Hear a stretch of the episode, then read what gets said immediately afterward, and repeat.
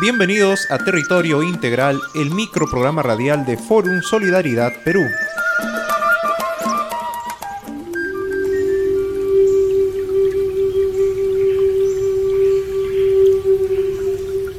Hola a todos y todas, soy Diego Quispe. Y yo soy Edith Ramírez. Y les damos la bienvenida a este subprograma Territorio Integral, el microprograma radial de Forum Solidaridad Perú. Voces y voluntades para la defensa del territorio, el cuidado de la naturaleza y la urgente transición social y ecológica. Hoy vamos a referirnos a un tema sensible en la Amazonía, puntualmente a la necesidad de que se ratifique la sentencia que declaró la suspensión de la línea de transmisión eléctrica Moyobamba-Iquitos por el impacto ambiental que supone su ejecución y principalmente por no haberse hecho la consulta previa con las comunidades afectadas. Así es, Diego, y para esto se ha presentado una demanda de amparo ante el Tribunal Constitucional por parte de la Organización Regional de los Pueblos Indígenas del Oriente, ORPIO. Esta demanda se ha presentado con el apoyo técnico y legal de IDL y Forum Solidaridad Perú. Para conocer la importancia y los detalles de esta demanda de amparo, contamos con la presencia del abogado Juan Carlos Ruiz del Instituto de Defensa Legal IDL. Juan Carlos, bienvenido. Coméntanos, ¿de qué trata la demanda presentada, quiénes la presentan y qué objetivo buscan lograr? En el año 2015, Orpio, organización base de DECEP de Loreto, presentó una demanda contra el Ministerio de Transportes y Comunicaciones por la omisión de consulta del proyecto Línea de Transmisión Eléctrica Moyobamba-Iquitos. Este proyecto eh, busca trazar, digamos, establecer una línea digamos, de transmisión eléctrica para llevar electricidad del valle, digamos, de, de Huancayo, del Mantaro, hacia Iquitos. El proyecto contempla eh, una línea de transmisión de cerca de 640 kilómetros eh, y contempla deforestar a ambos lados 50 metros, o sea, es un volumen inmenso. ¿no? Eh, el tema es que este, este proyecto es un proyecto de infraestructura pública, a pesar de que afecta a varias comunidades, más de, más de 60, algunas de manera directa, algunas no, eh, no fue consultado debidamente con las comunidades nativas que, que afectaba. La demanda busca que este proyecto sea consultado como corresponde. ¿ya? Eh, se presentó en el año 2015, eh, se ganó en primera instancia, el juez ordenó la, la, la consulta, fue apelada, la sala eh, revocó la sala civil eh, de la corte de Loreto revocó la, sentencia porque dijo que como el operador se había caído porque no le habían aprobado el estudio de impacto ambiental ya no había ninguna amenaza hemos apelado ante el Tribunal Constitucional y el caso ahorita se encuentra en el Tribunal Constitucional Juan Carlos, ¿cuál es el estado actual de esta demanda? ¿Qué se ha logrado hasta el momento y qué se espera lograr? A ver, el estado actual entonces de la, de la demanda es que estamos ahorita eh, ya en el Tribunal Constitucional, estamos ya para eh, sentencia, ¿ya? Hace poco ha habido la audiencia pública en el Tribunal Constitucional eh, y el siguiente paso entonces es que se emita sentencia final, ¿ya? Ya se presentó el alegato escrito. Ahora, el Tribunal Constitucional es cierra el sistema de justicia, es el tribunal de cúpulas, es decir, cierra todo el sistema de justicia, ¿no es cierto? Eh, de ahí solo nos queda la posibilidad de irnos a la Comisión Interamericana o a la Corte Interamericana en caso que eh, evaluemos que digamos se nos ha rechazado, ¿no? Nosotros estamos muy confiados de que eh, el caso, digamos, va a ser evaluado en el Tribunal Constitucional adecuadamente. Ahora, ¿dónde está el, tema de, de discusión, no? Y eso es lo que hemos sostenido ante el Tribunal Constitucional.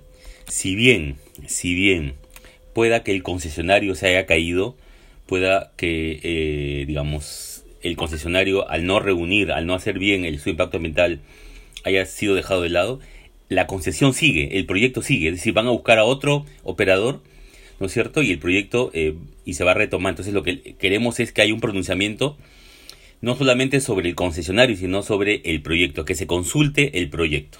¿no? Ese es el, objetivo. Más allá del concesionario, lo importante es que se dé la consulta previa del proyecto. ¿Por qué es importante y cómo se vincula esta demanda con otras formas y búsquedas de defensa de ríos, territorios y la naturaleza?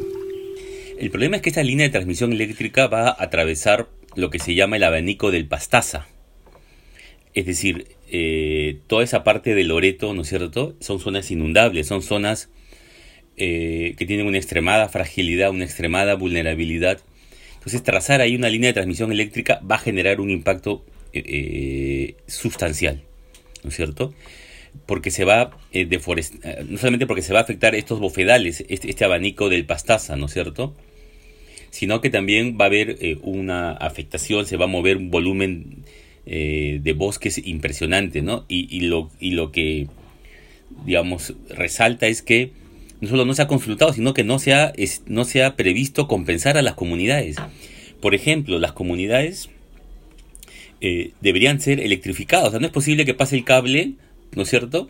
Y las comunidades no tengan la posibilidad de acceder a energía eléctrica. Hay un proyecto en el Banco Mundial, por ejemplo, de electrificación rural. Las comunidades deberían de beneficiarse, ¿no? Ese, proyecto, por ejemplo, si yo fuera el Ministerio de Transportes y Comunicaciones, está bien, de ahí no voy a jalar un cable. Pero sí lo que podría y debería hacer es ver la manera a través de otros proyectos de eh, que se electrifica. Entonces es un proyecto de infraestructura pública, nadie se opone, nadie se opone a, digamos, a que se lleve electricidad a Loreto. Hoy día Loreto produce electricidad quemando petróleo. Lo que nos oponemos es a un estilo de, de desarrollo de espaldas, absolutamente de espaldas a las comunidades, ¿no es cierto? Que se excluye a las comunidades del desarrollo. La electricidad, por ejemplo, es muy importante para las comunidades les puede permitir, por ejemplo, eh, refrigerar sus comidas, electricidad para las tablets, para las computadoras, ¿no, es cierto? Eh, o sea, es muy importante la electricidad, ¿no? Es importante aclarar, como menciona Juan Carlos, que nadie se opone a un proyecto de infraestructura pública. El cuestionamiento es la forma de desarrollo que excluye a las comunidades y sus necesidades como la energía eléctrica en este caso. Bien, vamos llegando al final de esta edición de Territorio Integral.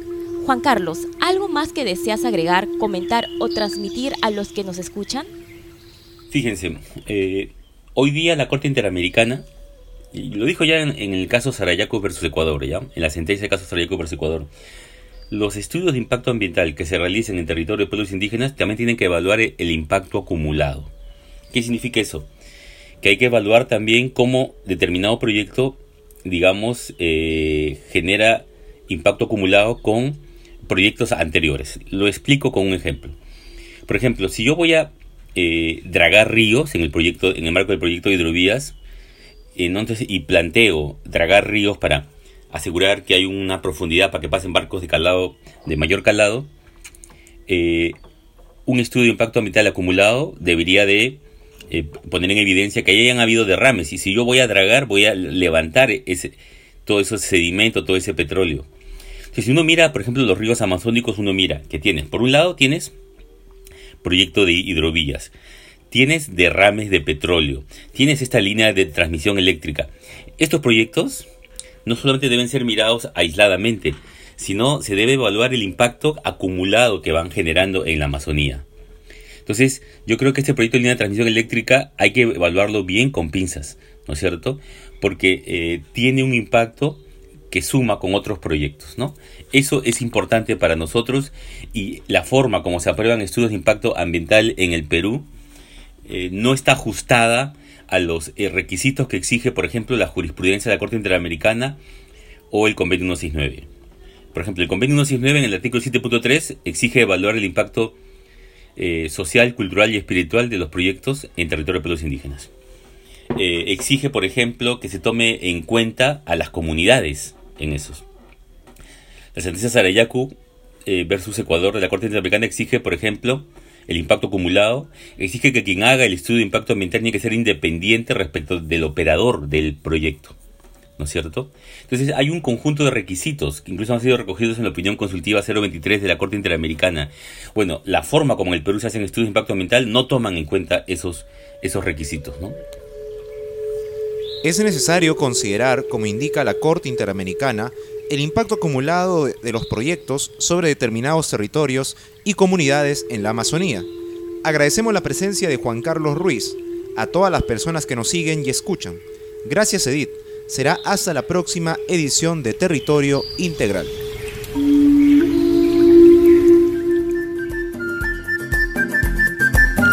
Forum Solidaridad Perú es una entidad civil que asume el concepto de territorio integral como respuesta a la actual crisis de depredación de la naturaleza y los pueblos. Búscanos en internet como www.psf.org.pe. Síguenos en Facebook como Forum Solidaridad Perú. Territorio Integral es una producción de Conexión Vida. Difundida por ALER, Asociación Latinoamericana de Educación y Comunicación Popular.